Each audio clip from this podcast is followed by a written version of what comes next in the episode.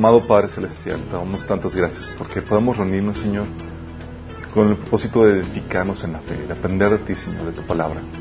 Y te ruego, Padre, que hables a través de mí, Señor. Pongas claridad, Señor, en mis palabras, Señor. Quites cualquier cosa que el enemigo quiera poner en nuestras vidas para que la palabra no se entienda, Señor. Quite cualquier velo, cualquier confusión que el enemigo quiera traer, Señor. Y bendice a las personas que estamos aquí y a las que nos están sintonizando, a las que vean este video, Señor. Puedas tú darle la libertad, Señor, y el conocimiento para discernir el engaño del enemigo, Padre. Te lo pedimos en el nombre de Jesús. Ok. Estamos viendo la- el taller de perturbación demoníaca. Esta es la, la quinta sesión. Vamos rápido. Wow. Ok, ya, hemos- ya vimos qué onda con la actividad demoníaca que el enemigo quiere ejercer en nuestras vidas, cómo no debes de tenerle miedo a, a Satanás, eh, cómo Dios utiliza a Satanás para nuestro propio beneficio, ¿sí? Y que la única problemática o lo único que le debes de tener miedo es a Dios y a tu ignorancia, al que te mantengas así ignorante, ¿sí? Porque es lo que el enemigo va a utilizar para destruirte, ¿sí? Y comenzamos a, estudiar el tema de, de la posesión demoníaca, que es lo que comenzamos.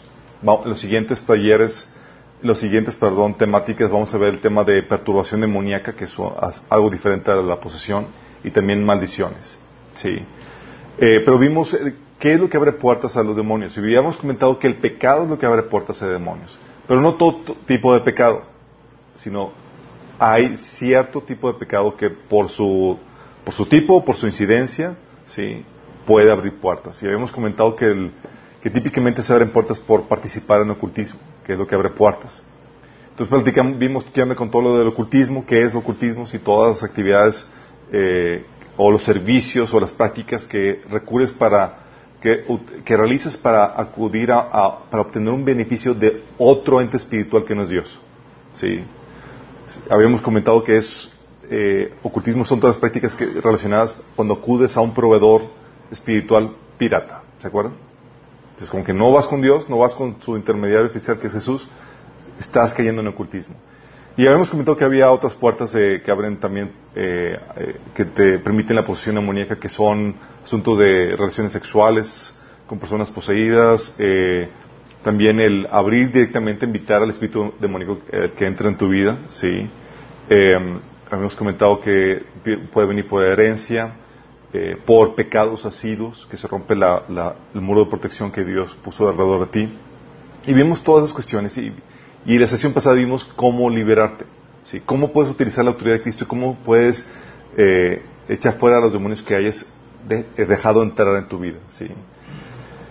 Y así vamos bien, nada más que es aquí donde tenemos que entrar en temas interesantes. Hoy vamos a abrir un paréntesis dentro de esta temática para ver el engaño del enemigo. ¿Por qué?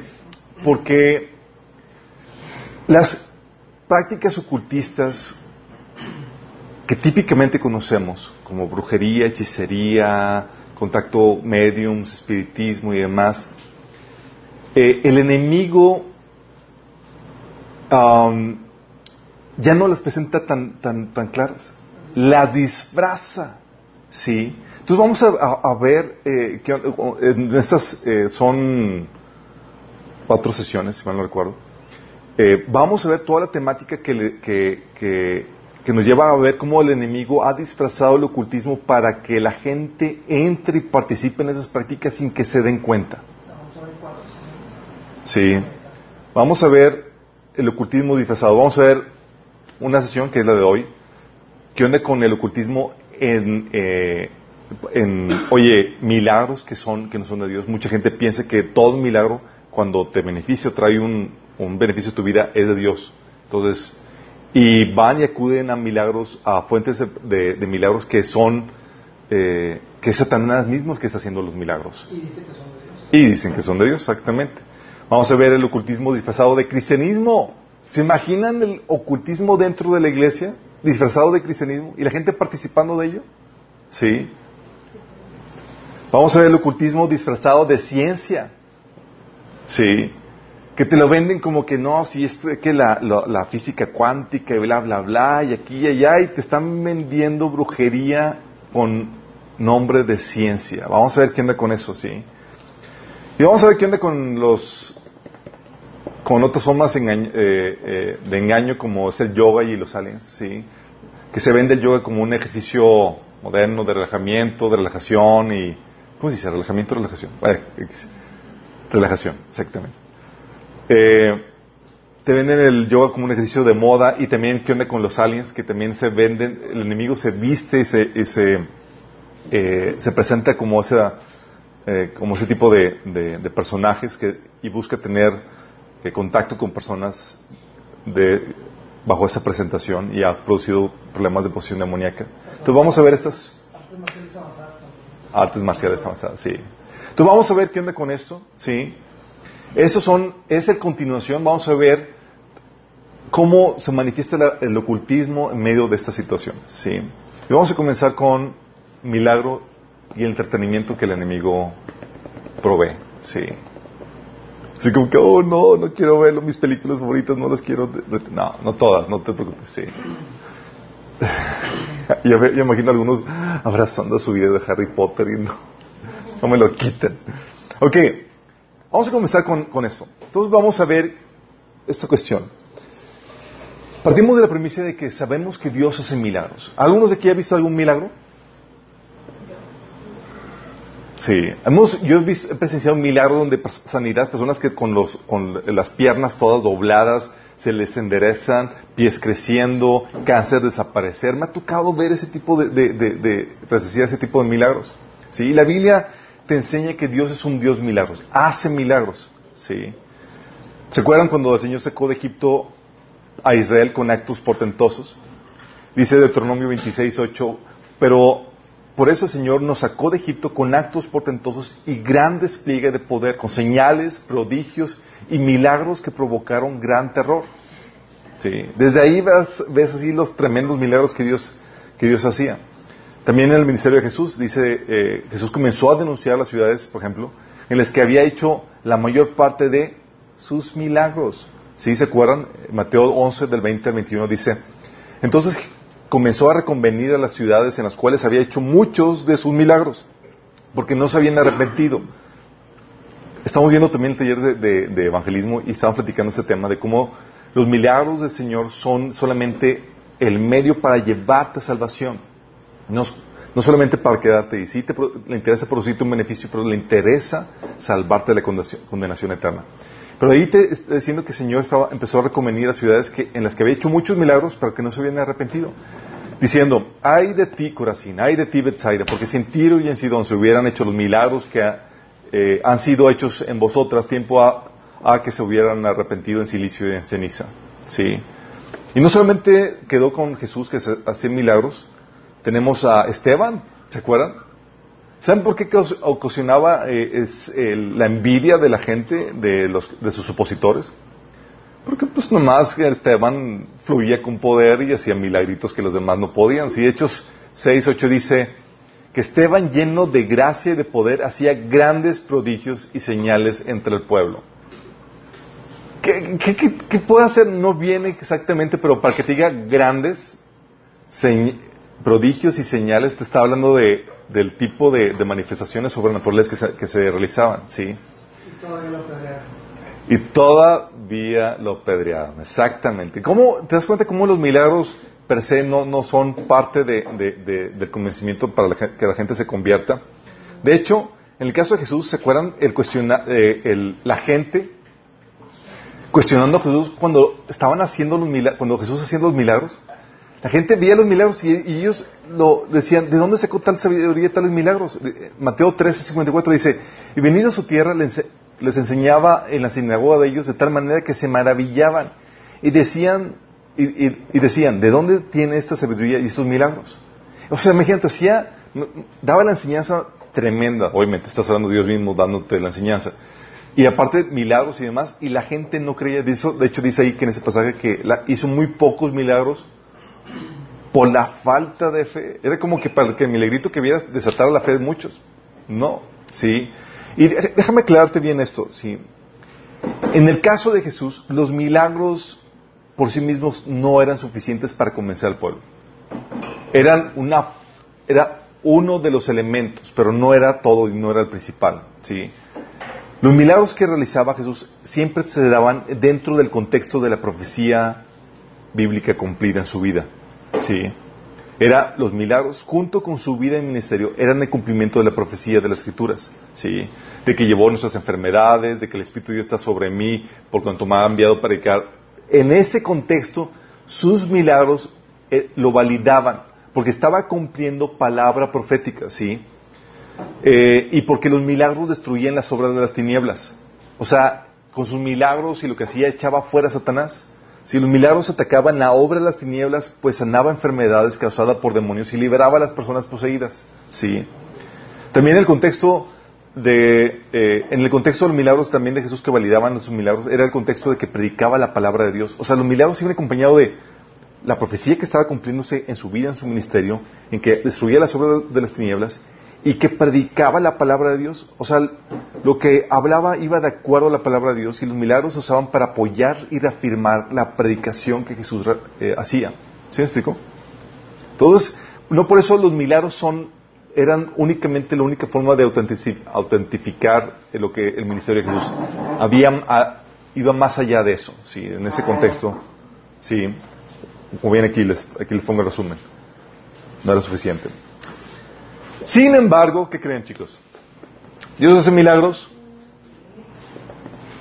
Satanás también hace milagros. Y es aquí donde a muchos nos cuesta trabajo entender porque venimos de un contexto o de un paradigma en el que pensamos que solamente Dios hace milagros y que el enemigo no tiene poder.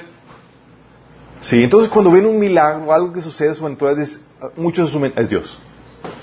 Sí, y no se ponen a cuestionar de que, ¿de dónde viene el milagro? ¿Quién lo hizo? Sí. ¿Puede Satanás hacer milagros? Sí, puede Satanás hacer milagros. Increíblemente. Increíblemente. Por ejemplo, la Biblia te advierte en Deuteronomio 13, del 1 al 2, del 1 al 5, perdón. Dice, eh, dice la Biblia, cuando en medio de ti aparezca algún profeta o visionario y anuncie algún prodigio o señal milagrosa, fíjate que dice, anuncia algún prodigio o señal milagrosa, si esa señal o prodigio se cumple y Él te dice vayamos a rendir culto a otros dioses, dioses que no has conocido, no prestes atención a las palabras de ese profeta visionario. El Señor tu Dios estará te está probando para saber si lo amas con todo el corazón y con toda el alma. Solamente el Señor tu Dios debe seguir y rendir culto. Cumple los mandamientos y obedécele. Sírvele y permanece fiel. Condenarás a muerte a ese profeta visionario por haberte aconsejado rebelarte contra el Señor tu Dios que te sacó de Egipto y te rescató de la tierra de esclavitud. Así extirparás el mal que hay en medio de ti, porque tal profeta habrá intentado apartarte del camino que el Señor tu Dios te ha mandado que siguieras. Qué fuerte, ¿no? Aquí está diciendo que, oye, si viene un profeta misionario y, hace una señal prodigiosa, una señal milagrosa, y se cumple y demás, y, te empieza a predicar o desviar de la palabra de Dios, te dice, ¿sabes qué? Dale más tuerzo. Obviamente, eso era en el Antiguo Testamento. En el Nuevo Testamento, pues, oras por él. Entonces, aquí te está dando una concesión donde el Señor dice que permitiría ese tipo de, situaciones para probar dónde está tu corazón. Si en los milagros o en la palabra de Dios. Sí, es muy importante entender esto. Tú ves también cómo Satanás hacía milagros con los egipcios, ¿se acuerdan? ¿Sí se acuerdan? ¿No se acuerdan? Sí,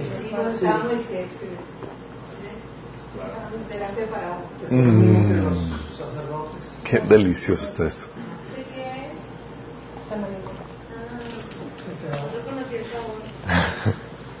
ok, también con los egipcios exactamente.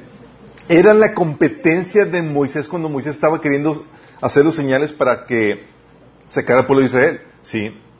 Éxodo 7, 11, Éxodo 7, 22, Éxodo 8, 7 habla acerca de eso. Dice, por ejemplo, pero el faraón llamó a los sabios y hechiceros y mediante sus artes secretas también los magos hicieron lo mismo que Moisés. Imagínate, Moisés hacía una señal milagrosa de repente. A ver, chicos. Y Dios permitía eso para endurecer el corazón de, Moisés, de, Faraón. Sí. El siguiente versículo 22 dice, sin embargo, mediante sus artes secretas, los magos egipcios hicieron lo mismo. De modo que el faraón endureció su corazón y tal como el Señor lo había advertido, no les hizo caso ni a Aarón ni a Moisés. ¿Sí te das dando cuenta? El versículo, el pasaje 8-7 dice, pero mediante sus artes secretas los magos hicieron lo mismo de modo que hicieron venir ranas sobre todo Egipto. O sea, en vez de, ah, y luego lo, lo, cómico del asunto, en vez de ayudar a menguar las plagas, lo que único que hacían los magos eran, hacían más de lo mismo. Así como que, más ranas, órale. en vez de aplacarlas, quitarlas, contrarrestar, sí. Es interesante. Pero bueno, lo que ves aquí es que los magos, los hechiceros, los brujos, hacían lo mismo que Dios hacía. Sí. Y ves, por ejemplo, de, del anticristo que vendrá con milagros, señales y prodigios falsos. En 2 Tesalonicenses 2.9 dice que el malvado, el anticristo, vendrá por obra de Satanás con toda clase de milagros, señales y prodigios falsos. Sí, falsos porque engañan. ¿Te imaginas eso? Dice, dice la Biblia que incluso hasta el punto de hacer caer fuego del cielo a la vista de todo el mundo. ¿Quién fue, qué personaje de la Biblia hizo caer fuego del cielo a la vista de todo el mundo? Elías. Elías. Y si la gente se va por los milagros, decía, ese enviado de Dios, Elías lo hizo. Y con eso probó, con el fuego del cielo, Dios probó que Elías era su profeta. Y este, el tipo, tipo hijo del diablo, va a hacer lo mismo. ¿Sí? Eso es lo que, es lo que hacía, de hecho, esa, esta, esta señal lo hacía el falso profeta. Apocalipsis 13.3 dice que hacía milagros asombrosos, incluso que cayera fuego del cielo a la vista a, la tierra mientras todos observaban. ¿Te imaginas? Sí. Milagros de Satanás. De hecho, Apocalipsis 16.4 dice que que el enemigo enviaba espíritus de demonios que hacen milagros y salen a reunir a todos los gobernantes del mundo para pelear contra el Señor en la batalla del gran día del juicio de Dios el Todopoderoso. O sea, envió demonios que hacían milagros para engañar y reunir a todos los reyes de la tierra. ¿Se imaginan eso? O sea, cuando ves que el enemigo hace milagros y empieza a cambiar tu problema dices, oh my goodness. Sí. Apocalipsis 19:20 menciona que el falso profeta hacía señales milagrosas aún mayores que esta. Dice, y la bestia fue capturada y junto con ella el falso profeta que hacía grandes milagros en nombre de la bestia. Milagros que engañaban a todos los que habían aceptado la marca de la bestia y adorado su estatua. Tanto la bestia como el falso profeta fueron lanzados vivos al lago de, fuego que arde con, azufre. ¿Sí se imaginan? Usaban los milagros para qué? Para engañar a todos los que habían aceptado la marca del anticristo. Y ese que dices, ok, Dios hace milagros. Pero, ups, Satanás hace milagros. ¿Cómo distingo cuál viene de Dios y cuál viene de Satanás? He ahí la problemática. Sí. Si dices, bueno, es que eh, me ayudó, me sanó. El que te ayude, el, el criterio de es bueno porque ayuda a la gente, no aplica. ¿Por qué no aplica? ¿Alguien se les ocurre?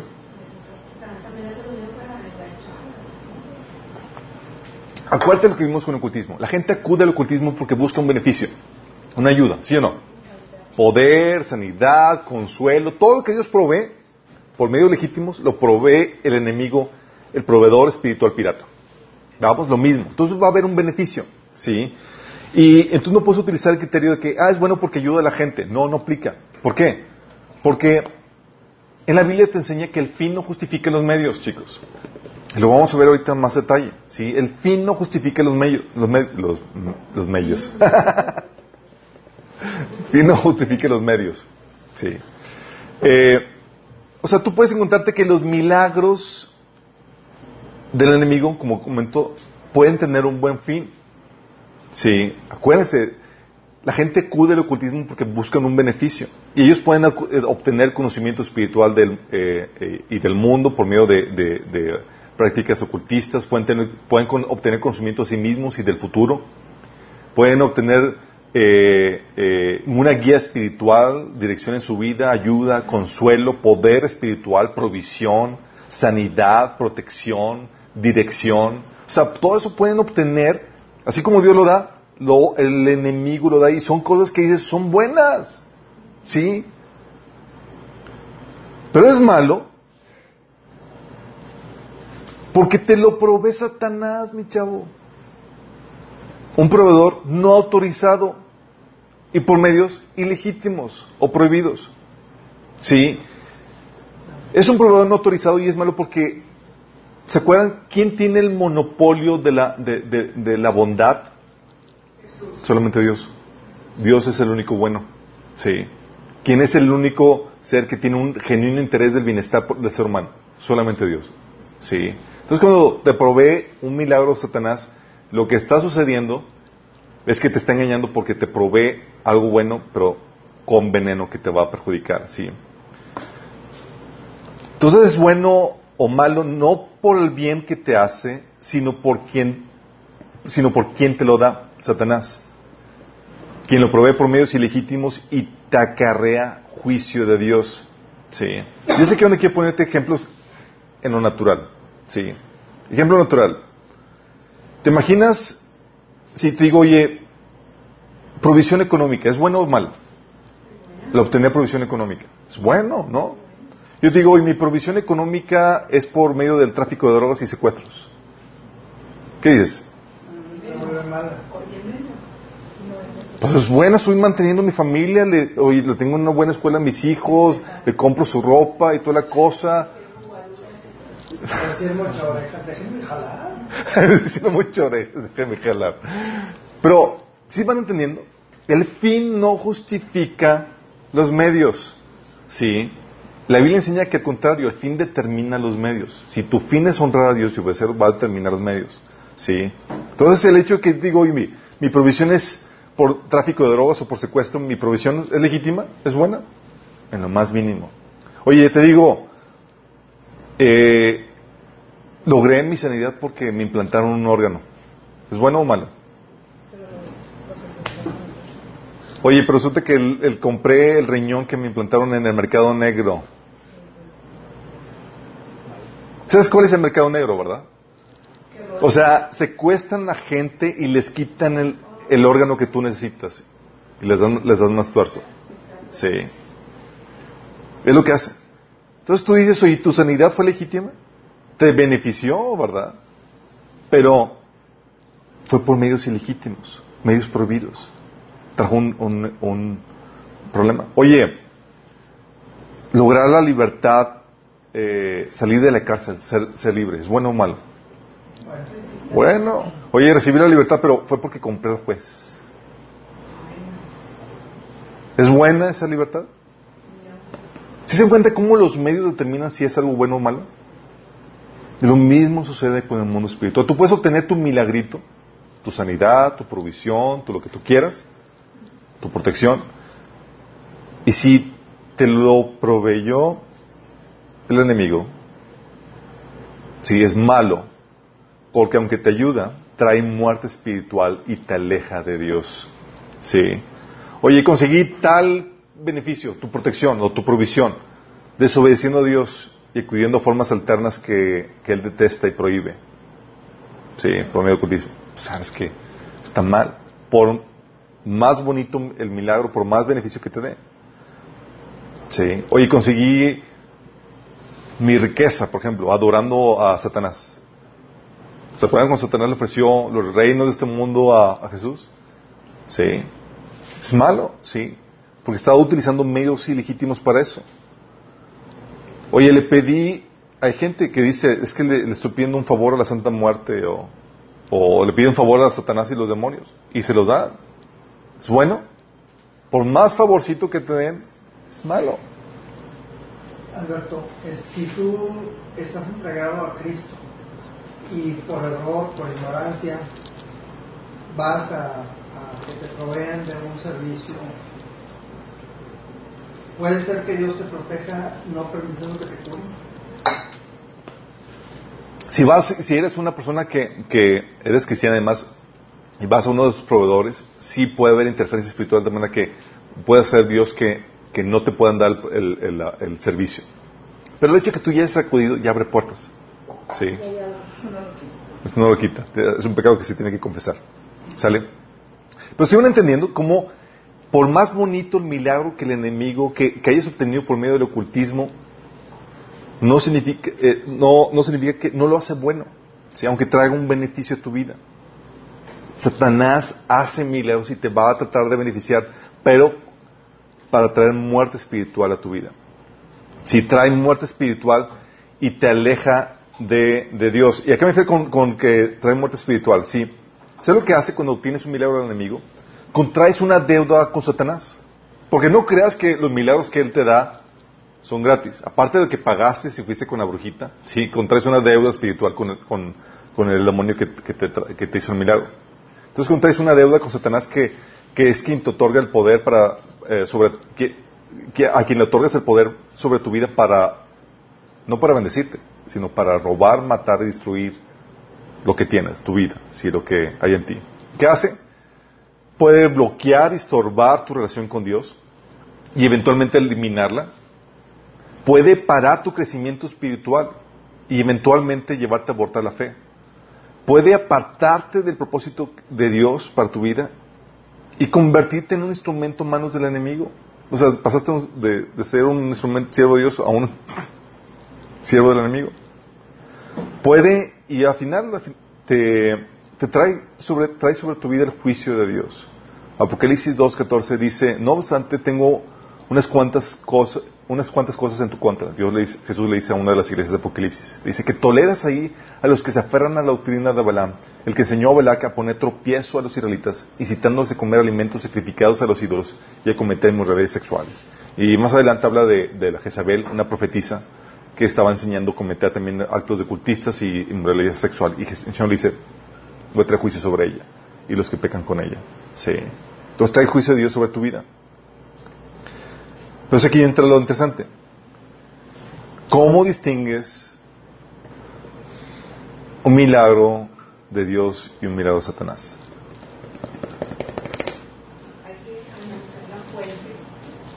Vamos a ver varios, varios varios casos en cuanto a, vamos a ver varios criterios que la Biblia nos da. Si la Biblia nos revela cómo Dios opera sus milagros y los requisitos que establece para acceder a ellos.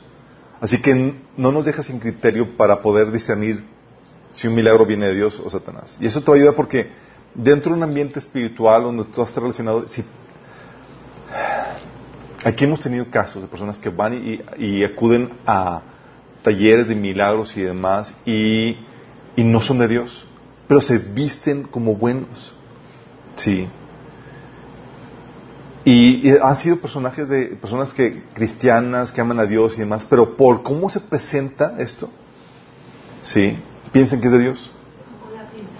Así es. Vamos a ver. Primer criterio.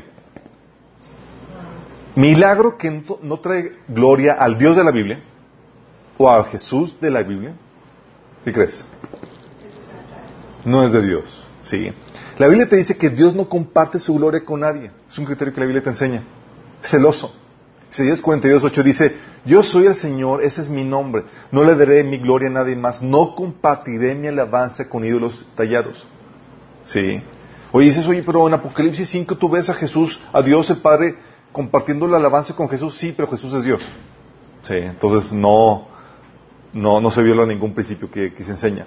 Romanos 1 del 21 al 23 dice, el reclamo, el reclamo de, Pablo, eh, de Dios a la, humanidad, dice que a pesar de haber conocido a Dios, no le glorificaron como Dios ni le dieron gracias, sino que se extraviaron en sus inútiles razonamientos y se les oscureció su corazón, su, su insensato corazón. Aunque afirmaban ser sabios, se volvieron necios y cambiaron la gloria de Dios inmortal por imágenes que eran réplicas del hombre mortal, de las aves, de los cuadrúpedos y de los reptiles diciendo, oye, ¿el milagro, algún, otro ente espiritual se lleva la gloria? ¿Sabes qué es de Satanás? Sí. Juan 16, 14 dice que el Espíritu me glorificará porque tomará de lo mío y os lo hará saber. Dices, oye, es que este milagro lo hizo el Espíritu Santo. Sí. ¿Quién salió glorificado? ¿Quién está dando gracias? ¿A Jesús? El Espíritu Santo dice aquí, la Biblia, Juan 16, 14, que va a glorificar a Jesús. Sí glorifica a la persona que lo hizo? Si glorifica a la persona que hizo aguas, sí. Es un, es un, es algo que puede ser que la persona esté cayendo en pecado en que se está queriendo llevar la gloria de Dios, sí, y que realmente lo hizo Dios. Pero es un, es un punto para que considere que aquí hay algo turbio, sí. O puede ser que el milagro no sea de Dios, o puede ser que la persona anda en su carne y anda robándose la gloria que corresponde a Dios. Pero sabes, pero sabes que si es una gloria, si, si el que se lleva la gloria es un ente espiritual diferente a Jesús o a Dios el Padre, sabes que no es de Dios. ¿Sí? ¿Ibas a decir algo más? Hay personas que tienen milagros y que son famosos y la gente los alaba. Así es. Pero Dios dependiendo de cada quien. ¿no? Sí, dentro de un contexto cristiano a veces meten la, yo he visto metiotas de, pasa- de pata que hacen algunas personas. Sí. Pero gloria que recibe el hombre, eh, por ejemplo, esa gloria que, que recibe el hombre, esa, esa gloria Dios no la comparte, ni la gloria que Él da. Eh, fíjate lo que dice, doble pasaje. Juan 17, 17 2 dice que la gloria que me diste yo las he dado, yo se las he dado para que, para que sean uno, así como nosotros somos uno. Sí, Dios, cuando hay una gloria que, que- que el hombre tiene, sí que el hombre se le da, pero que viene de Dios. Así es. Sí. Y Romanos 8, 3, 30 dice que los que antes predestinó, esos también llamó, y a los que llamó, esos también justificó, y a los que justificó, esos también glorificó. Hay una gloria que viene de Dios, Dios nos glorifica, sí, pero es Dios, sí, el que da la gloria. No te quieres confundir con que, ah, pues el hombre es glorificado, sí, pero por Dios, no porque tú te, la, no porque tú te des esa gloria, sí. Entonces la pregunta que te, que te haces en ese criterio es, ¿qué ente espiritual se está llevando la, la, la, la gloria, la acción, la, acción de gracias? ¿Es Dios el Padre? ¿Es Jesús? Si la acción de gracias, si la gloria se la lleva otro ente espiritual, el espíritu de algún difunto, algún angelito, lo que tú quieras, sabes que el milagro vino de Satanás. Satanás. Sí, fíjate que el sello de validación de la obra de Pablo era que su trabajo ocasionaba la gloria y la acción de gracias a Dios. Según de Corintios 4, 15 dice Pablo, todo esto es por el bien de ustedes para que la gracia que está alcanzando a más y más personas haga abundar la acción de gracias para la gloria de Dios. O sea, todo lo que hacía era para que abundara que la acción de gracias para la gloria de Dios. Sí, según de Corintios 9 del 11 al 12 dice, ustedes serán enriquecidos en todo sentido para que en toda ocasión puedan ser generosos y por medio de nosotros la generosidad de ustedes resulte en acciones de gracias a Dios. O sea, que era que eh, Pablo aquí exhortando la generosidad para que resulte en acción de gracias a Dios. Dice, esto ayuda que ese esto ayuda que es un servicio, esta ayuda que es un servicio sagrado, no solo suple las necesidades de los santos, sino que también redunda en abundantes acciones de gracias a Dios. Si te das cuenta cómo reiteradamente todo esto, chicos, es para la gloria de Dios, para que la gente dé gracias a Dios. ¿Sí? Por eso Apocalipsis 7:12 dice, amén, la bendición, la gloria, la sabiduría, la acción de gracias y la honra y el poder y la fortaleza sean de nuestro Dios por los siglos de los siglos. Hay otro ente espiritual que, que recibe gracias, sabes que es Satanás. Él ha querido robarse la gloria de Dios. ¿Sí? Segundo criterio, milagros ocasionados por la invocación a otros espíritus, cualquiera, en cualquier presentación, en cualquier modalidad, son de Satanás. ¿Sí? Dios, la Biblia te prohíbe invocar a cualquier otro ente espiritual, así de plano. ¿Sí? Éxodo 23, 13 dice, no invoquen los nombres de otros dioses, jamás los pronuncien. Invocar es orar, ¿sí? Y eh, Jeremías 10, 25 te dice, por ejemplo, que Dios derrama el fu- su furor sobre las naciones que no le conocen y sobre las familias que no invocan su nombre. Invocan a cualquier otro, menos a Dios. Sí. Salmo 79, 79, 6 dice que Dios derrama, su- ah, Dios derrama su ira sobre las naciones que niegan reconocerlo y sobre los reinos que no invocan su nombre, lo reitera. Jueces 10, 14 dice, vayan y clamen a los dioses que, que han escogido, que ellos los liberen en el tiempo de angustia. Dios diciendo, ándale, ¿me abandonaste? Sí. ¿Por qué? Porque Dios nos quiere que seamos exclusivos para Él. Éxodo 25 dice, no te inclinarás a qué? A las imágenes que te puedas hacer en el cie- arriba en el cielo o abajo en la tierra. No las honrarás porque yo soy Jehová tu Dios, fuerte y celoso, que visito la maldad de los padres sobre los hijos hasta la tercera y cuarta generación de los que me aborrecen. Sí. Primera Reyes 18, 22 dice que Elías volvió a decir al pueblo, solo yo he quedado profeta de Jehová más los profetas de Baal hay 450 hombres. O sea, la gente iba con, Dios, pero también iba con, con Baal, sí. Porque Dios es un Dios celoso. De hecho, Santiago 4.5 dice, ¿o pensáis que la Escritura dice en vano al Espíritu que Él ha hecho morar en nosotros, nos anhela celosamente? Hay ciertas cosas que son prerrogativas exclusivas de Dios y la oración es una de ellas. Tú no puedes acudir a ningún otro ente espiritual. Y si tú acudes a cualquier otro ente espiritual invocando, aunque sea familiar o algún santo cristiano, lo que tú quieras, sabes que estás violando esto. ¿Sí? Y dentro del cristianismo no se da el politeísmo espiritual o la, sí, la poligamia espiritual. ¿Sí? 1 Corintios 10, 20 al 22 dice, antes te digo que los gentiles, lo que los gentiles sacrifican, a los demonios sacrifican y no a Dios. Y no quiero que vosotros os sacáis partícipe de los demonios. O sea, acúdase a cualquier otro ente espiritual, ya estás participando con demonios. No podéis beber la copa de Dios y la copa de los demonios. No podéis participar de la mesa del Señor y de la mesa de los demonios. O provocaremos a celos al Señor. Somos más fuertes que Él. fíjate lo que pasa cuando acudes a otro ente espiritual que no es a Dios. Lo provocas a celos. Sí. Y la Biblia te enseña no solamente, o sea, que no puedes invocar a, ningún otro ente espiritual, e incluido los muertos. Deuteronomio 18 te dice que no haya en ti eh, personas que invocan a los muertos. Si ella murió, bye. Eso es algo que ya hemos comentado en la sesión pasada. ¿sí? Tercer criterio. Dios no realiza milagros por medio de prácticas paganas prohibidas en su, en su palabra. Sí. ¿Qué me refiero con prácticas paganas? Deuteronomio 18 del 9 al 13 te dice, cuando entres en la tierra que te da el Señor tu Dios, no imite las costumbres abominables de esas naciones. Nadie entre los tuyos deberá sacrificar a su hijo o hija en el fuego, ni practicar adivinación, ni brujería o hechicería, ni hacer conjuros, servir de medio, espiritista o consultar a los muertos. Cualquiera que practique estas costumbres será abominable al Señor y por causa de ellas el Señor tu Dios expulsará de tu presencia esas naciones a los ojos del Señor serás irreprensible. Entonces, entonces si, realizas alguna, algún milagro por medio de estas prácticas, por medio de consultar o, acudir a otras deidades, por medio de consultar a los muertos, por medio de medios, por medio de divinos, por medio de brujería, hechicería, sabes que Dios no está metido ahí. Por más que se persinen, por más que digan Diosito y por más que, sí. Por ejemplo, ¿se acuerdan de Walter Mercado? Sí. Sí. ¿Qué practicaba? Adivinación. ¿Y a quién, a quién, a quién ponían así como fachada? Adiós. Sí. Sorry, mi chavo. Es del diablo. Por más que hables, que digas que Dios te bendiga y toda la cosa, y hay gente que tiene ahí, hace, eh, eh, sus brujerías con Padre Nuestro y demás, sabes que Dios no hace milagros por medio de adivinaciones y esas prácticas ocultistas. ¿Vale? Cuarto criterio. Milagros que te llevan a creer la mentira son de Satanás. Sí.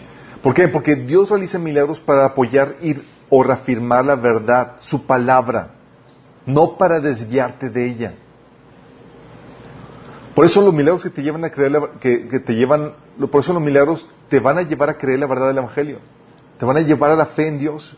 Milagros que te llevan a creer en la mentira, ¿sabes de quién son? De Satanás. Sí. Oye, te digo, oye, que te... No me acuerdo cuántos puntos son, pero vamos. Sí. Es como que ya materia está publicado, está en la página y toda la cosa, sí, pero... Eh, Deuteronomio 13, del 1 al 5, dice lo que hemos comentado al inicio. Cuando, un, cuando en medio de ti aparezca un profeta o visionario y enuncie algún prodigio o señal milagrosa, si esa señal o prodigio se cumple, te dice, vamos a rendir culto a otros dioses, dioses que no has conocido, no prestes atención a las palabras de ese profeta visionario. El Señor tu Dios te está probando para saber si lo amas con todo tu corazón y con toda el alma. Solamente el Señor tu Dios debes seguir y rendir culto. Cumple sus mandamientos y obedécelos. Sírvele y permanece fiel. Condenarás a muerte a ese profeta visionario por haberte aconsejado rebelarte contra el Señor tu Dios. Qué fuerte, ¿no? Estamos hablando de... ¿Hizo un milagro? ¿Por qué crees? Me invitó a desviarme de la palabra. Se desvía, o sea, su milagro es para apoyar la mentira. ¿De quién es?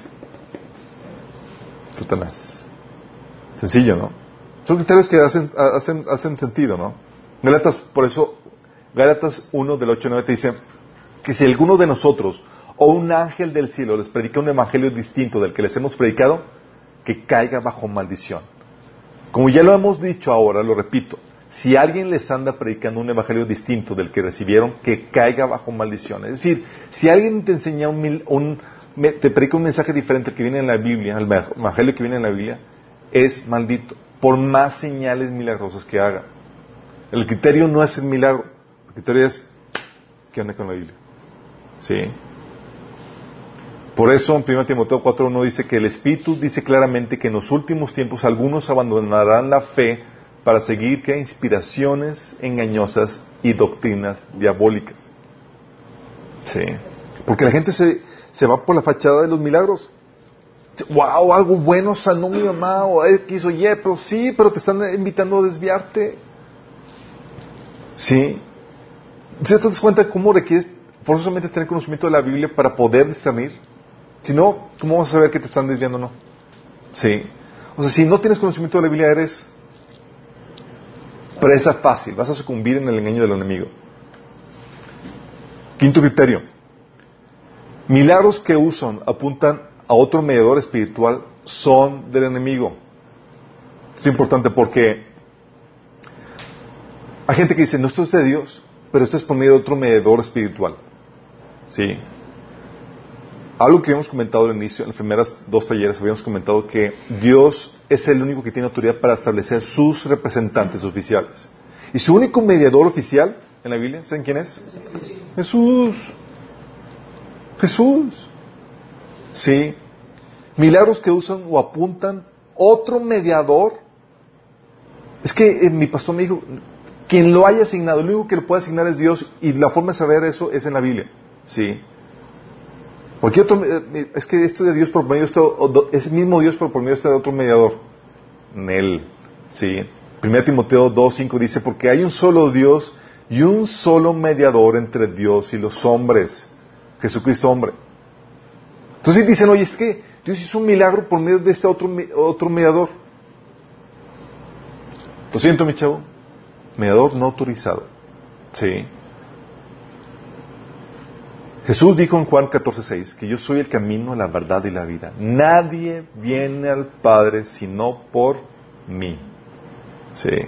Entonces cualquier milagro hecho por algún otro mediador, ¿sabes quién es? El enemigo. Sí. Milagros que llevan a la gente a que no crean en el Evangelio también son del enemigo. Sí. Porque Dios quiere que todos se arrepientan y vengan a, salvación. Sí. Ese es el objetivo de Dios. Milagros que llevan a la gente que no crean en el Evangelio, sino que se aparten de él, son del enemigo. Según de Pedro 3.9 dice, el Señor no tarda en cumplir su promesa, según algunos, algunos eh, entienden por tardanza. Más bien, Él tiene paciencia con ustedes porque no quiere que nadie perezca, sino que todos se arrepientan. Los milagros de Dios tienen una agenda evangelística. Y tú lees el contexto en el que se hacían los milagros en el Nuevo Testamento, eran para apoyar la palabra que se compartía. ¿Sí? No era para entretener, era, para llevar a la gente a Cristo. ¿Sí? Pecados, digo, milagros por medio de pecadores no redimidos y típicamente metidos en ocultismo. ¿De quién son? De Satanás. ¿Por qué? el principio que la Biblia te enseña es que Dios no contesta oraciones de pecadores. Pecadores no redimidos.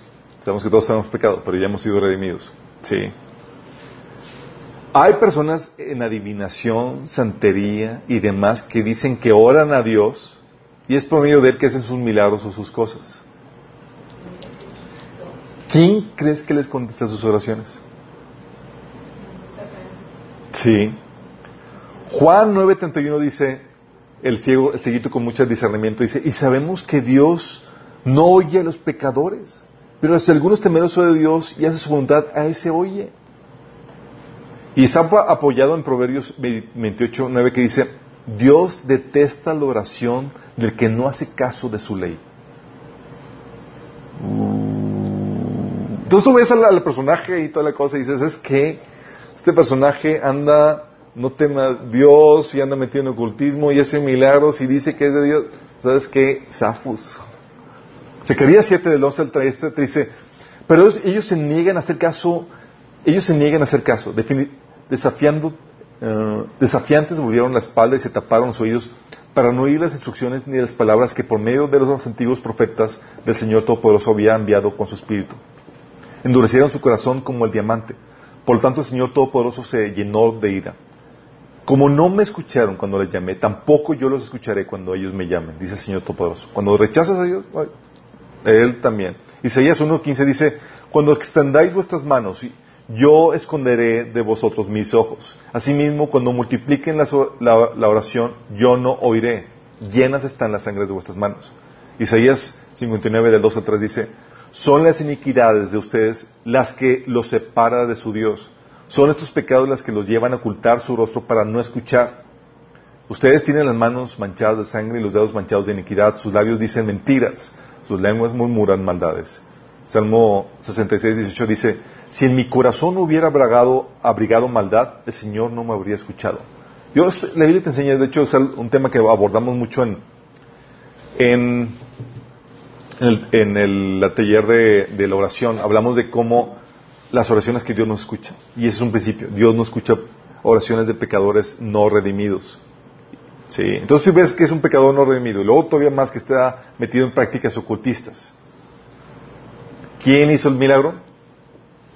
Satanás. Sencillo, ¿no? Vamos, vamos viendo, sí. Hay gente que me decía, es que, Chuy, es que esta persona dice que ora Dios y hace milagros y toda la cosa. Entonces está viendo uno de sus videos y dice, no, si yo practico esto y, hacemos milagros y demás, y esto lo practico con, la lectura de tarot. Sí. Ya no, ya no hacía falta saber si, si era cristiano o no, aunque aparentaba tener título de cristiano, pero ya, ¿sabes que, ¿sabes que el tipo anda mal y anda metido en ocultismo? ¿Quién hace los milagros? Satanás. Milagros realizados en estado de inconsciencia son del enemigo. Sí. Déjame explicarte. Dios opera por inspiración, no por sustitución. Es decir, Dios utiliza tu mente consciente, emociones, lo que sabes, el conocimiento, la experiencia, y la pone en un orden, en un orden divino tal que te lleva a, lo que escribes, a lo que haces, o lo que dices, a que sea inspirado por Dios, pero no te hace a un lado. ¿Sabes quién es el que te hace a un lado? El enemigo. Dices que no me, no me sirves, hazte a un lado. Y entra a tomar control de ti y te deja en estado de inconsciencia. Sí, te sustituye. Por eso milagros en estado de, pérdida de conciencia o en el que saltan tu conciencia. Por ejemplo, la escritura automática dice, no, es que eh, vino Jesús y tomó mi mano y empezó a escribir una carta. ¿Really? Esos milagros son del enemigo. Sí. La posesión. La posesión.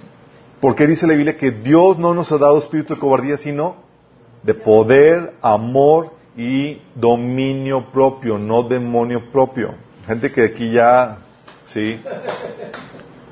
Es dominio propio, es decir, es autocontrol. No, el Señor no va a llegar a tomar control por ti. Te va a desarrollar tu autocontrol. ¿Sí? Por eso todo milagro y demás, en donde pérdida de conciencia y demás. Y eso recuerdo, eh, en la, hubo un avivamiento en, los en el 95 y había gente caía y profetizaba y demás. Y recuerdo que la palabra profética estaba así desatada, nada más que pues nadie sabía nada de, cómo regularlo y no teníamos ningún conocimiento de eso. Entonces, eh, eh, veíamos allí una chica panderista que decía, estaban todos caídos y alabando al Señor y el Señor les dice, el Señor, ay, una chica va a estar diciendo una palabra profética y total que, la, que le llevamos el pastor para que, que dijera la palabra y, y echaba así como que empezaba a hablar mientras que la llevamos y de repente como que despierta, ¿qué pasó? ¿Dónde estoy? Yo, volteo atrás y digo, es un demonio, caray. Sí, porque no entra, Dios no opera un estado de inconsciencia. Si entra en un estado de conciencia, ¿sabes quién está, operando? Satanás. Sí, Satanás. Por eso dice la Biblia, eh, y la Biblia, que fue su libro inspirado, no fue escrito en un estado de trance de inspiración, como dice la Biblia en 2 de Timoteo 3:16, que toda la escritura es inspirada por Dios, útil para enseñar, para reprender, para corregir y para instruir en la justicia. Y tal es así que tú ves cuando lees la Biblia las emociones del, del autor de la carta o del, libro, ves la problemática, ves el estrés que tenía, ves su enojo, o sea, ves a la persona plasmando ahí, pero aún así, en medio de eso, Dios está obrando y utilizando las emociones, pensamientos y su experiencia para escribir eso. Por eso es inspirado por Dios. Sí. Todos milagros realizados en estado de inconsciencia son del enemigo. Regla de dedo. Sí.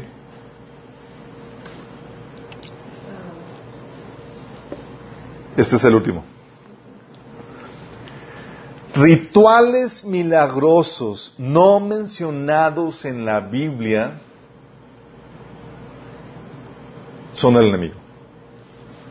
Por favor. Ok, ¿a qué me fui con rituales milagrosos? Rituales son prácticas que si tú haces vez tras vez, son repetitivas. Si tú ves en la Biblia que hacían cosas, pero que son, eran de, de, de única, una, una, única ocasión. Sí, oye, untar eh, lodito para quitarle, eh, eh, para sanarle la vista. No es como que los apóstoles de ahí en adelante untaban lodo en la vista todo, de cualquier ciego para sanarlo. No, era un episodio único guiado por el Espíritu y no, repeti, no repeti, repetible.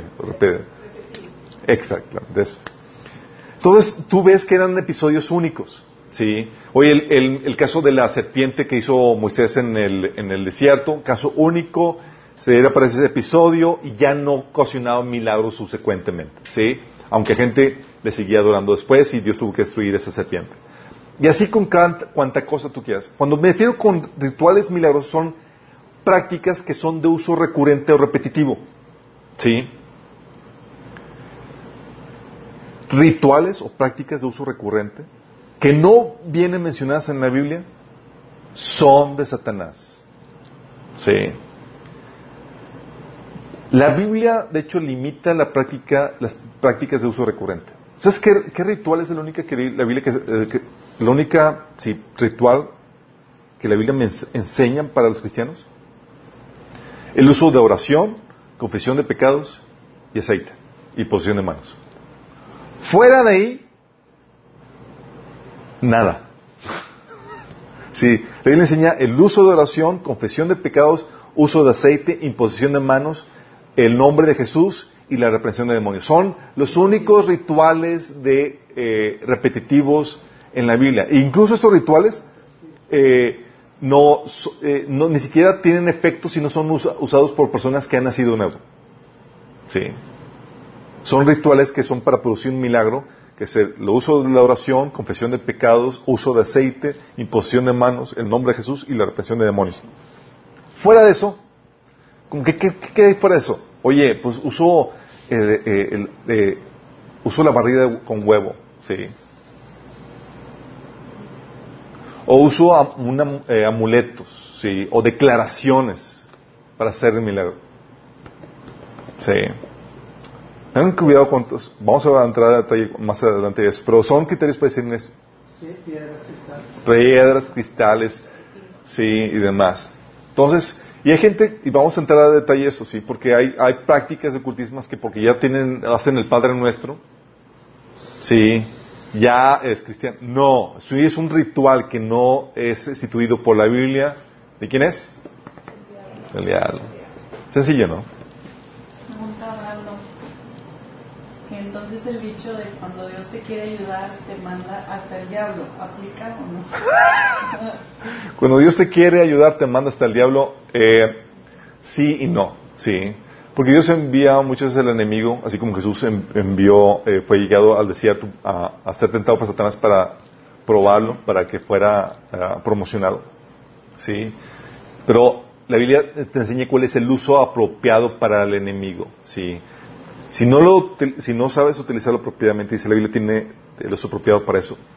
Lo que es utilizar para acudir a, sus prácticas ocultistas y para sanidades y cosas por decirlo, sabes que está mal. ¿sí? Cuando el diablo, cuando Dios ordena, el diablo obedece. Así es.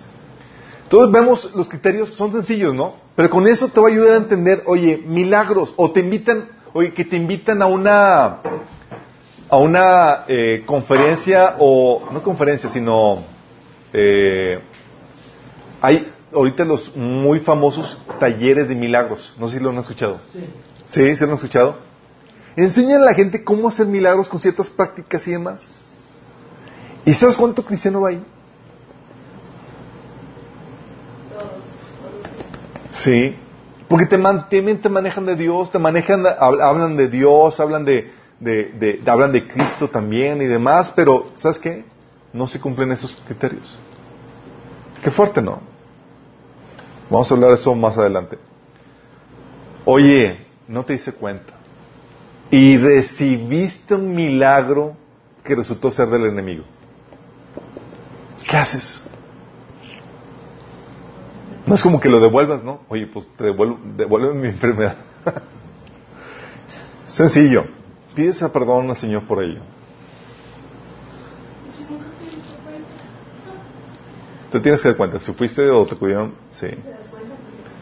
Bueno, hay, hay milagros que sí son de, de, de, que papás que estaban metidos en ocultismo eh, eh, fueron con, estaban platicando de milagro de, de, de, que le hicieron sobre él cuando era bebito, eh, que fue con el niño Fidencio, fue niño Fidencio, sí.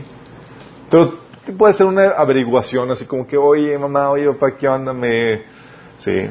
Entonces, ¿qué haces? Pides perdón por ello. Y ya quitando el perdón por ello, se acuerdan que vimos la sesión pasada, quitas la base legal, la deuda que contrajiste con el enemigo. Y luego ordenas con la autoridad de Cristo a todo demonio que haya entrado en ti por la práctica que ocasionó ese milagro, que salga fuera de ti. Porque tuviste que hacer una práctica para recibir ese milagro. ¿Qué práctica? Fuiste con una bruja, con un hechicero, fuiste con un chamán, fuiste, hiciste tales cositas, tales rituales, invocaste, hiciste algo prohibido que ocasionó y desató ese milagro. Pides perdón por ello. ¿Sí? Y ordenas al demonio que haya entrado por esa práctica que salga fuera de ti. ¿Sale? Y eso también nos ayuda a entender el falso don de profecía que a veces se da, que es un espíritu de adivinación. Un espíritu de adivinación puede hacerse pasar como de Dios, como el caso de Hechos, capítulo 6, 16, del 16 al 18, que dice, una vez íbamos al lugar de oración y nos salió al encuentro una joven esclava que tenía un espíritu de adivinación. Con sus poderes ganaba mucho dinero para sus amos. Nos seguía a Pablo y a nosotros gritando, estos hombres son siervos del Dios Altísimo que les anuncian a ustedes el camino de la salvación. Así continuó durante muchos días. Por fin Pablo se molestó tanto que se volvió y reprendió al Espíritu. En el nombre del Señor, en el nombre de Jesucristo, te ordeno que salgas de ella. Y en, aquel mismo momento el Espíritu la dejó. Fíjate cómo el engaño del enemigo, porque estaba queriendo autentificar como de parte de ellos al ayudarles en su trabajo evangelístico. ¿Sí? Agua, sí. Pero te das cuenta que no es, ¿sí? Por algunos criterios. Uno, como ya hemos comentado con los milagros, no trae gloria a Dios o al, Dios de la Biblia o a Jesús. No sabes que, sabes que no es el Espíritu de, Dios, ¿sí? Si la persona que posee ese don no es cristiana, sabes que no es de Dios, sino que es un espíritu de adivinación. Si los dones eh, Dios los imparte a su pueblo, ¿sí? No a otras personas. No, es que tiene, no, no, es, no, eh, no es una persona que, eh, que, practica la adivinación, tiene el don de profecía. Nah. Si no es cristiano, no. Oye, en el contexto, sí, en el contexto de que ves que comercialice con ello. Ya, aquí ves a la, a la divina que decía que, eh, que con sus poderes ganaba ganaba mucho dinero para sus amos. Sí. Acá no, bueno, en teoría los profetas y todas esas cosas no deberían hacer negocio con la fe, pero sabes que algo, hay algo turbio y tú puedes ver que, que sí. Si dice cosas contrarias a la Biblia, sabes que es de Satanás. 1 Juan 4 del 1 al 3 dice, Queridos hermanos, no crean a cualquiera que pretenda ser inspirado por el Espíritu, sino sométanlo a prueba para ver si son, si es de Dios, porque han salido por el mundo muchos falsos profetas. En esto puedes discernir quién tiene el Espíritu de Dios. Todo profeta que reconoce a Jesucristo ha venido, ha venido en cuerpo humano es de Dios, y todo profeta que no reconoce que Jesús, no reconoce a Jesús, no es de Dios, sino del anticristo. Si no reconoce la verdad acerca de Jesucristo, sabes que es del diablo. Sí, dice cosas contrarias a la Biblia. Oye, si no usa la predicación, si no usa el don para edificarte en la fe, o para exhortarte en la fe para que vuelvas a la fe, o para consolarte en Cristo, sino por puro morbo. Sí, o sea, no tiene nada que ver con eh, acercarte a Dios y hacerte crecer en tu fe de Dios. Sabes que es del enemigo. Es lo que hacen las personas en las llamadas de, de los eh, psíquicos y demás, así con que puro morbo, sí, pero no los conduce a Dios, los acerca a Dios, los encamina, sabes que no, sí. 1 Corintios 14.3 dice, porque el que profetiza habla a los hombres para edificación, exhortación y consolación. Es el propósito de la profecía. Si no fluye preso, nomás no. Sí. Tengo una, había, una vez conocí a una chica cristiana que me decía que tiene el don de profecía. Sí. Me dice, es que viene la profecía y, me viene, empieza a hablar así como que en palabras raras y me dice, eh, palabras, era como en tipo poema, alegórico, raro, sí, medio locochón. Y luego me dice, me da un ejemplo de uno. Yo leo y yo, puras cosas incoherentes. Y yo, pues tuve que decirle, dije, el espíritu que tienes no es, un, no es el espíritu de Dios, es un espíritu de adivinación. Sí. Normalmente se me puso toda loca. Eh, ¿Por qué? Porque decía que, ella hablaba en profecía y demás y daba la profecía a la gente y era como que código, anima y todo demás, pero no era para, ni edificaba, ni exhortaba, ni consolaba. Nada, así como que palabras sin sentido y demás, y era como que anima y que nada más traía confusión. Y lo que decía se apartaba de la Biblia. ¿Sabes? Así como que no necesita hacer mucho. Pero le echaba cristiana y bien intencionada.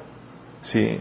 De hecho, le preguntaba y le digo, oye, ¿y, cómo andas en el conocimiento de la Biblia? ¿La lees? Dice, no, no, no, la Biblia como, no es, como que no es para mí. Yo. No, ser el conocimiento de la Biblia y tienes un espíritu que te habla y dices y no sabes, no tienes conocimiento de la Biblia, ¿cómo vas a distinguir? Sí.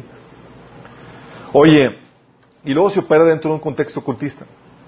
No, ya, con esto sabes, le pones la cereza pastel de que sabes que ese don de profecía no es de profecía, es de adivinación. Sí. Y eso nos llevamos al último punto que quiero tratar con ustedes algo rápido en esta sesión. Lo quiero tratar a grosso modo porque hay muchos videos ya por internet al respecto, ¿sí? y no quiero tardarme mucho en esto, pero quiero advertirles de, de la actividad demoníaca que también se manifiesta y se lleva a cabo por medio del entretenimiento. Sí, dice la Biblia que no podemos ignorar las maquinaciones de Satanás.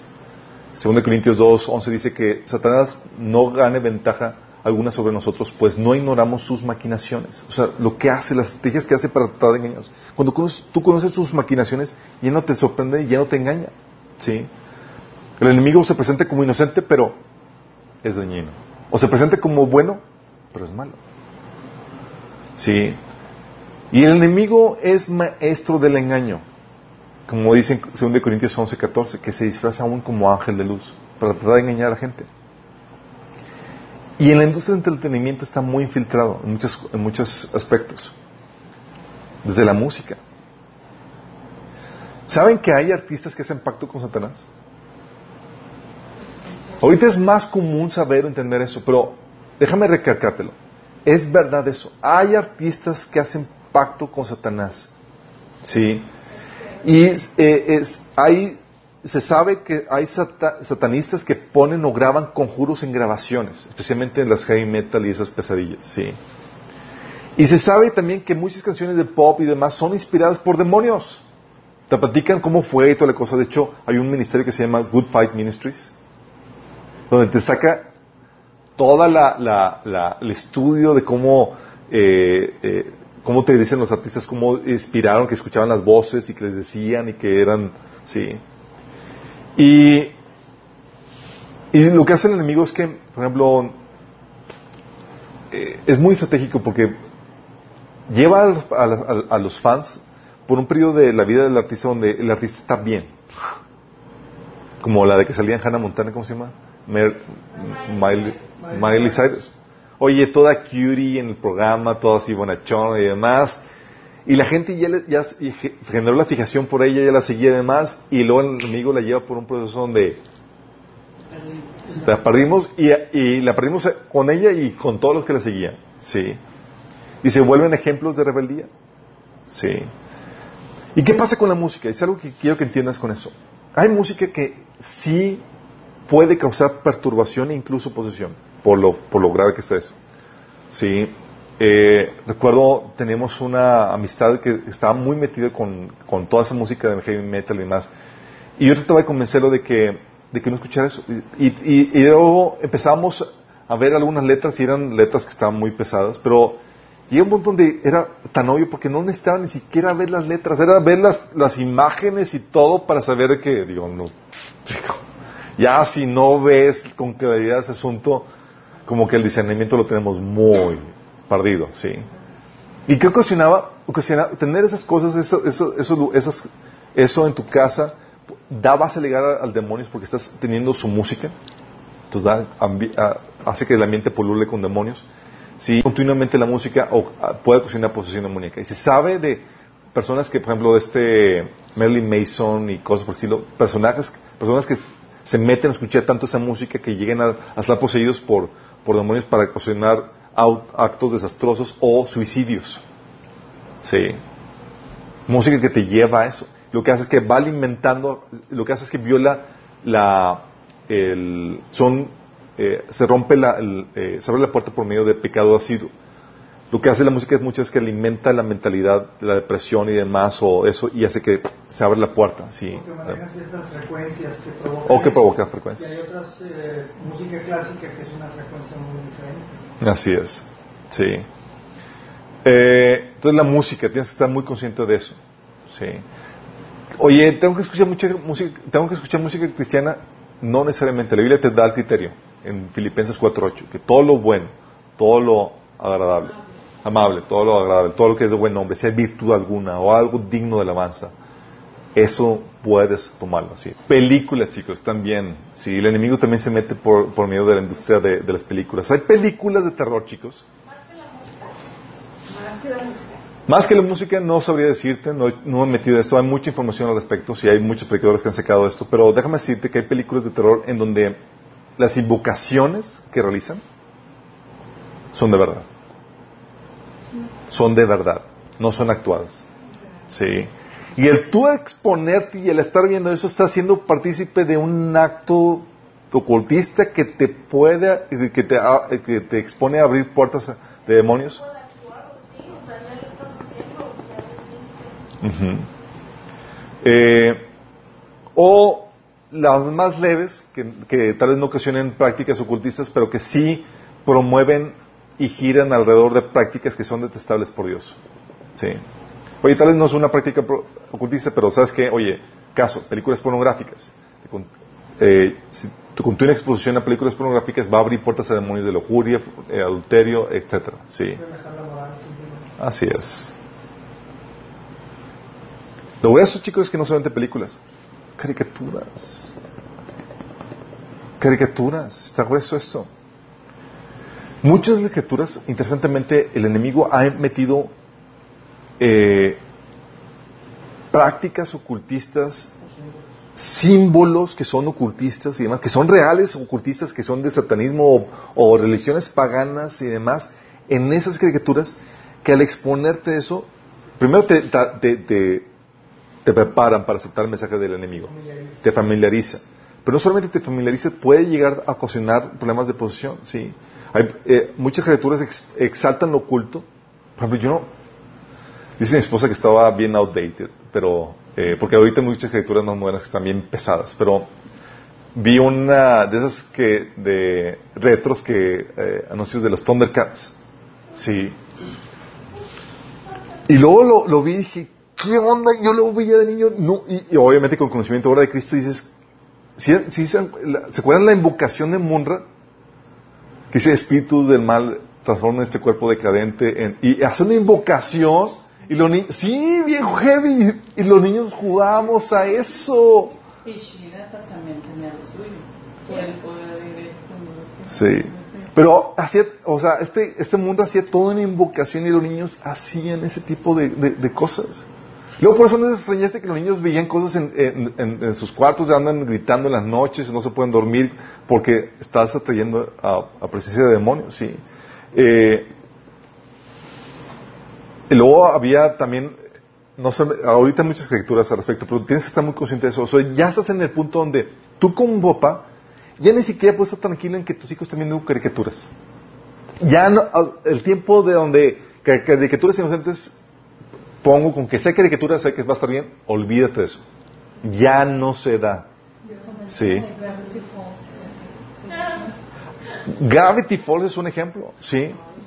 Estaba, o sea, mis, está lleno de símbolos ocultistas, de satanismo y demás. Mi, mi hija lo eh, vio Gravity Falls y nada más sintió en su espíritu que estaba mal y que era del enemigo. Lo vio en la casa de una amiguita, ¿sí? Y, y esa caricatura, o sea, estaba tan, tan, mal que, que, o sea, con su niña, niñita, con su poco discernimiento, supo distinguir que eso no era de Dios. Sí. Y yo no sabía ni conocía esa caricatura, y no sé si tú la conocías, ¿no? Ni mi esposa la conocía. Cuando mi esposa, Gravity Falls, cuando Samantha me dijo que esto era del diablo, la checo y dijo, wow, está pesadísima. Sí. Sea, por, eso te digo, o sea, ya no, o sea, si tú como papá cristiano dices, le, con que sé que caricatura está bien, olvídalo. Si vas a exponer, vas a llevar a tus niños a que abran puertas a demonios o sean perturbados por demonios. Hay incluso juegos como de niños que, eh, porque las escrituras secan sus tarjetas y demás, que son juegos que, eh, de tarjetas o coleccionables y demás que tienen, oye, eh, tienen demonios, hablan de muerte, tienen, tienen conjuros y demás. De hecho, saqué, ¿se acuerdan la famosa noticia de Pokémon cuando fueron, eh, causó convulsiones a cientos de niños? ¿Se acuerdan todos? ¿Somos de la gene? ¿Sí, todos? No. Salió en el, periódico en el, en el diciembre del 97. Pero fue famosísima esta noticia, corrió todo el mundo. Fíjate lo que dice. Un programa de niños de dibujos animados inspirado por el popular juego de videojuegos Pokémon Monsters provocó convulsiones en casi 700 niños en todo Japón el martes en la noche y obligó a la cadena que lo transmitió a pedir disculpas y suspender las emisiones de la serie. Imagínate viendo la, caricatura y convulsiones en todos los niños. Se les pasó la mano. Se les pasó ¿Sabes, eh, ¿Sabes en, qué otro eh, episodio, en qué otra ocasión eh, se, dieron, se dieron convulsiones? Se dieron convulsiones también jugando el juego de Charlie Charlie en, varias escuelas. Los niños estaban convulsionando y demás. Sí, lo dice. El gerente de la programación de Tokyo TV dijo que los niños, en su mayoría eh, eh, en edad escolar, fueron llevados a los hospitales tras mirar las imágenes de una explosión de color rojo vivo y brillante que duró cinco minutos, emitidas 20 minutos después del inicio de Pokémon, eh, la tira animada. El vocero del Cuerpo de Bomberos que realizó una encuesta nacional dijo que por lo menos 618 niños sufrieron convulsiones, vómitos, vista irritada y otros síntomas. La mayoría de los pequeños fueron trasladados de urgencia a hospitales por padres angustiados. Imagínate ver a tu hijo así. O dijiste, pues pongo a ver la televisión, una caricatura, tranquilo, normal, y 120 niños permanecen hospitalizados con síntomas epilépticos. Sí. El primer ministro nombre raro japonés, participó en el debate nacional convocado por Tokio y eh, que dominó además los titulares del día. Al comentar la fascinación del dibujo animado en las, en las pistolas de rayo láser, Hashimoto dijo, Hashimoto dijo, dijo que debía ser considerado curiosamente porque se trata de armas. Sus efectos en las televidentes, agregó, han sido eh, plenamente determinados y habla aquí de la epilepsia televisiva. El doctor Yukifoma habla de, de, de, esos efectos, luego habla... Mm, pero bueno, eso es un ejemplo de, de, esto, ¿sí?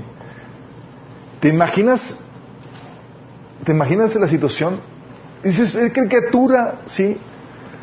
O sea, tú no puedes ya, la maldad y el enemigo está tan infiltrado en los medios de entretenimiento. Dices, medio de entretenimiento, digo, entretenimiento debe ser algo tranquilo. No, ya el enemigo está metido en, en, cuestiones de fuertes, pero también está metido en doctrinamiento. De hecho, quiero hacer una serie después para hablar acerca, de cómo está metiendo la filosofía agnóstica en, los, en el entretenimiento. ¿sí? Pero no solamente tienes en, en, la, en las caricaturas, ¿sí? Juegos también.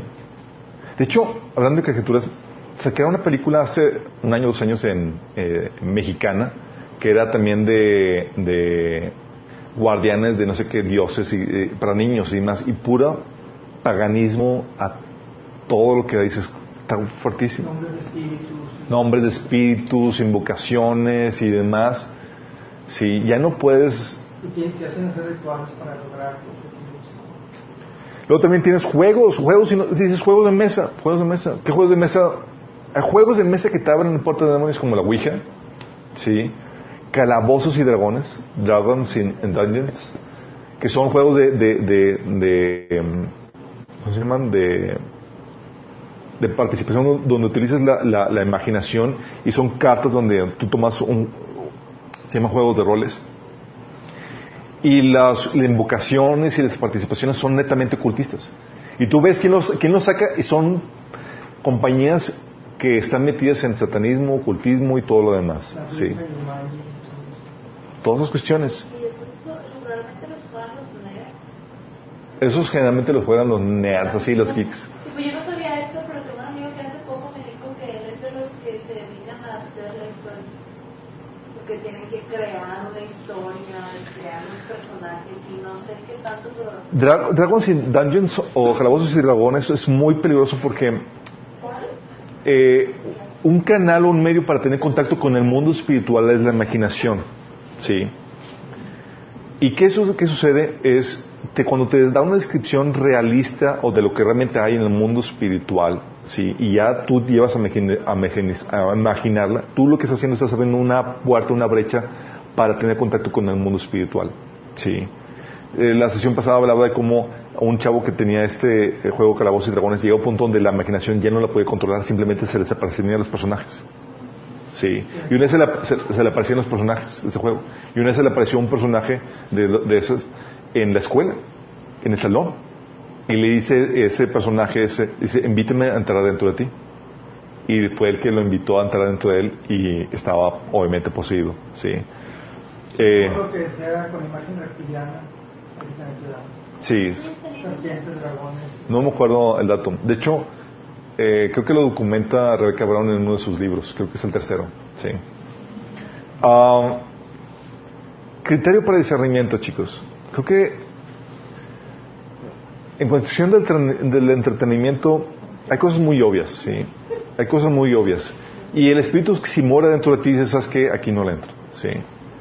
Eh, pero hay cosas que no son tan obvias, sí, porque no son, oye, no tiene, no tiene invocaciones o cosas así muy pesadas. Pero tú puedes preguntarte, oye, promueve y exalta prácticas y comportamientos que Dios detesta. Déjame explicar. Generalmente en cualquier película vas a encontrarte algo de ocultismo. Que tiene el brujo, que tiene este, eh, ¿cómo se llama el del Señor de los Anillos? Este, Gandalf y tal cosa. Eh, y tienes a, un- a una figura que, está, que tiene, que es periférica a la punto central, sí. Pero hay películas que, como la de Harry Potter, que exaltan y promueven un comportamiento que es el que Dios detesta. Sí.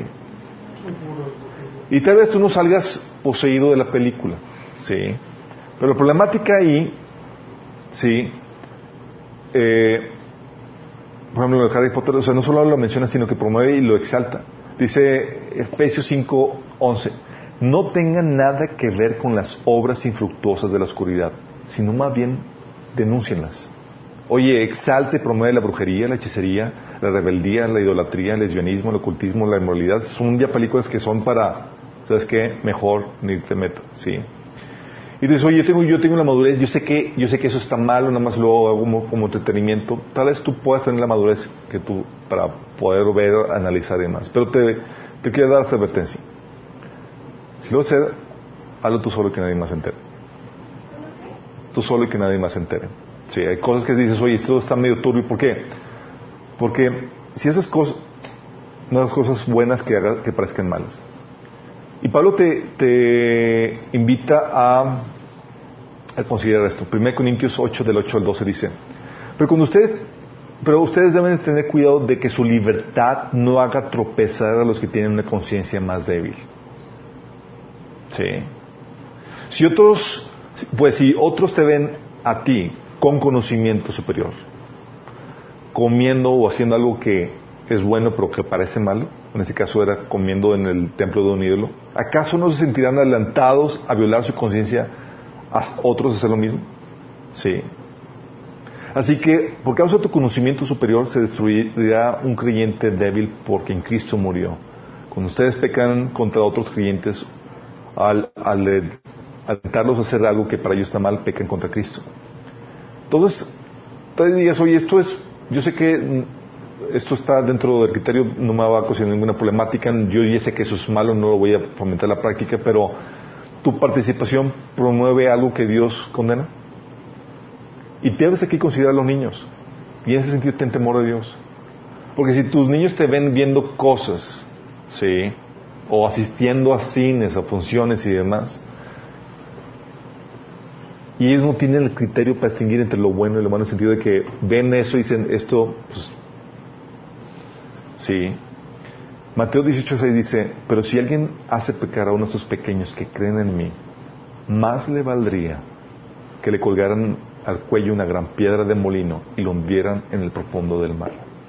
¿Sí vamos a lo fuerte que es esto? Sí. Por eso el, exponerte a un, a un entretenimiento eh, equivocado no solamente podría abrirte puertas o exponerte a perturbación demoníaca, sino también podría llevar a otros a que caigan en eso. Sí, entonces si te ven a ti que tienes el conocimiento de que sabes que yo sé que, que la brujería no nada que ver, no lo voy a practicar, no nadie dice que está mal, no nomás lo voy con entretenimiento, pero ven, ve tu hijito o demás que eres súper fan de Harry Potter y él no tiene ese conocimiento, sí, y no le aclaras ese punto, ¿qué va a pasar? Expones a otros. O si ven, no solamente tu hijo, cualquier otro niño que pueda verte asistiendo a ese tipo de películas que fomentan ese tipo de prácticas, ¿qué va a pasar? Va a fomentar eso. Sí. Que tu límite sea el tropezar de los otros. Sí. También otro criterio que te va a ayudar es, oye, sospecha su fuente. Sí, Mateo 7:20 dice, así es, de la misma manera que pudiera, que puedes identificar un árbol por su fruto, puedes identificar a la gente por sus acciones. O sea, tú ves, puedes conocer algo por, por, por, por su fuente. ¿sí? El fruto te lleva a una fuente. Oye, si el tipo que hizo la película, o el tipo que hace, que compuso esa canción, o el tipo que hizo ese entretenimiento, sabes que es satánico, ¿para qué le metes? Oye, si sé que Katy Perry hizo un pacto con Satanás, ¿para qué me expongo? Oye, sé que Lady Gaga hizo también, ¿para qué escucho sus rolas? Sí, digo, de por sí está muy claro que están, son inmorales y promueven el lesbianismo y mucho, un montón de cosas. ¿Para qué te expones? sí. es Así es. Oye, eso no quiere decir que todo esté mal, pero si ya sabes que la persona está metida en el satanismo, o sea, piénsale dos veces, o esté más, estate más alerta. Oye, si sabes que sabes que tiene un mensaje oculto la, la rola, además, no te expongas. Oye, sabes que el tipo es un anticristiano, sí, velo con, con reserva. O sea, mantén tu reserva si no te arriesgues cuando ves que la fuente, el personaje que, está haciendo ese entretenimiento está metido en cosas eh, de satanismo y ocultismo. ¿Sí? Y evalúa el resultado. 1 Juan 4.6 dice, nosotros somos de Dios y el que conoce a Dios nos oye. El que no es de Dios no nos oye. En esto conocemos el Espíritu de Dios y el Espíritu del error. ¿Sí? Las cosas que el enemigo produce van a traer audiencia típicamente, porque el mundo escucha las cosas que, el, enemigo produce. ¿sí? Y tú puedes discernir mucho de, eh, de, eso por lo que el público consume. Porque el, público se va a abalanzar a lo que el enemigo le ofrezca. Oye, es muy famoso, la gente lo ama y todo eso es como que, a ver, ¿qué, qué, tiene? Algo debe tener aquí medio raro, ¿sí?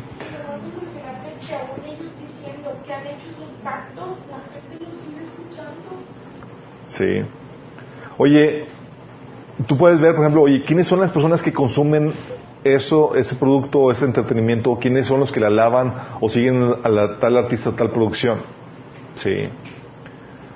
Y te topas con personajes hoy que, que eh, artistas alabando a otros artistas que están metidos en, en, cosas bien heavy. Y dices, que ya para que ese tipo lo, lo, lo alabe, lo aprecie, sabemos que algo debe estar mal ahí, truculento, ¿sí? Y evalúa el estilo de vida de las personas. Te va a ayudar a discernir dentro del contexto, no solamente el contenido, sino evaluar a las personas.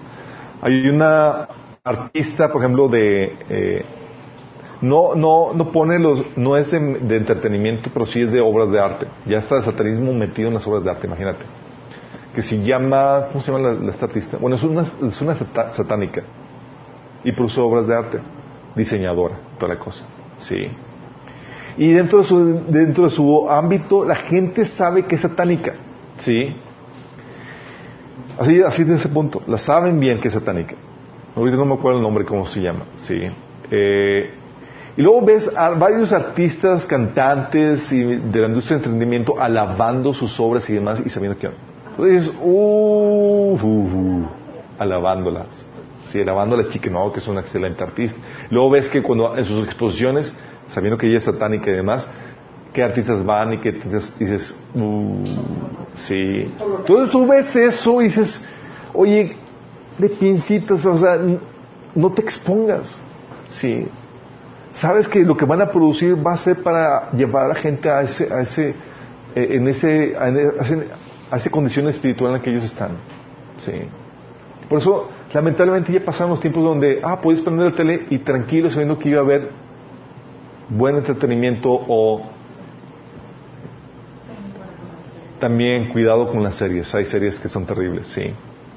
Eh, y eso es para que pongas, entonces estés alerta con las antenitas paradas no son cuernitos, son antenitas, antenitas paradas, para que puedas estar consciente de que el enemigo puede también engañarte por medio del entretenimiento exponerte, prepararte para que, para perturbarte o para poseerte, ¿sí? Por medio de estas, de estas áreas. Juegos, eh, música, películas y demás, ¿sí? Eh, sé muy discernido con esto. Entonces no bajes la guardia con esto. Ya pasan los tiempos de la inocencia ahorita más que nunca estamos expuestos a mucha actividad demoníaca por todos lados. ¿Sí? Si ¿qué voy a ver entonces? ¿Qué le voy a poner a mis niños? Retro, este, pica piedra. que pongan, se pongan a leer. no, hay, hay, varios, hay varios programas. De hecho, tenemos, mi esposa consiguió una, eh, haciendo promoción, consiguió un tipo Netflix, pero cristiano para niños. Se llama Jelly Telly. Sí, pagas una membresía y tienes caricaturas, series y demás para niños cristianas. Dices, wow, entonces tú sabes que cualquier cosa que escojan ahí van a aprender, van a ser edificados y van a ser entretenidos. A punto de que mi esposa, digo, mi Samantha le platico una historia de la Biblia y me dice, no, no es así, papá. Era tal actor, tal personaje de David dijo eso a Saúl y eso sí. yo, ¿cómo supiste eso? Lo vi en la caricatura. Yo, ¡oh! no, Dices, órale, o sea, lo que realmente es increíble, cómo el entretenimiento no solamente entretiene, te enseña, te endoctrina, ¿sí? te edifica o te va contaminando. ¿sí? Y es algo que tienes que entender esto lo que tú consumas, tal vez no te abra puertas, muchas cosas no te van a abrir puertas, de hecho, pero van a meterse aquí en tu corazón y de ahí va a salir el tipo de fruto que produces. Sí, porque tú aprendes hábitos, formas de pensamiento, patrones, creencias y demás por lo que tú recibes y lo que estás expuesto continuamente. Sí, entonces ya andas todo carnal y demás y dices, ¿de dónde viene todo esto? Evalúate, ¿qué, ¿qué estás viendo? ¿Qué programas y demás? Hay series que cristianos no deben de ver. De hecho, ahorita que Netflix saca series que son así fuertísimas. Por ejemplo, cuando estuvo de, moda la de House of Cards, ¿sí? Pues mi esposa y yo hoy vamos a ver el primer capítulo, ni lo pudimos terminar. Dije, ¿qué es esto? O sea, pura intriga, mentira, inmoralidad, o sea, pura así basofia, así, toman, coman.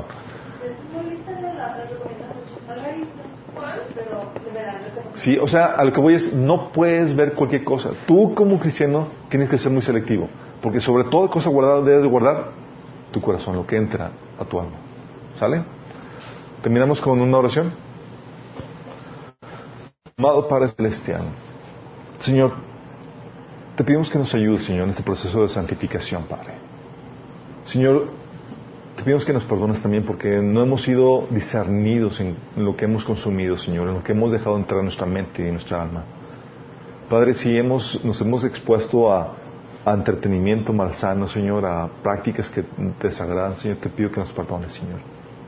Y que nos ayudes a morir a nosotros mismos para que, Señor, sacrifiquemos esos deseos, esos deseos de buscar ese entretenimiento que se ve muy atractivo, Señor, pero que mate el alma. Ayúdanos, Señor, a ser selectivos, a ser discernidos, para coger lo mejor para ti, Señor. Porque no queremos que nada estorbe el fruto que tú nos has llamado a producir. Te lo pedimos, Señor, en el nombre de Jesús. Amén.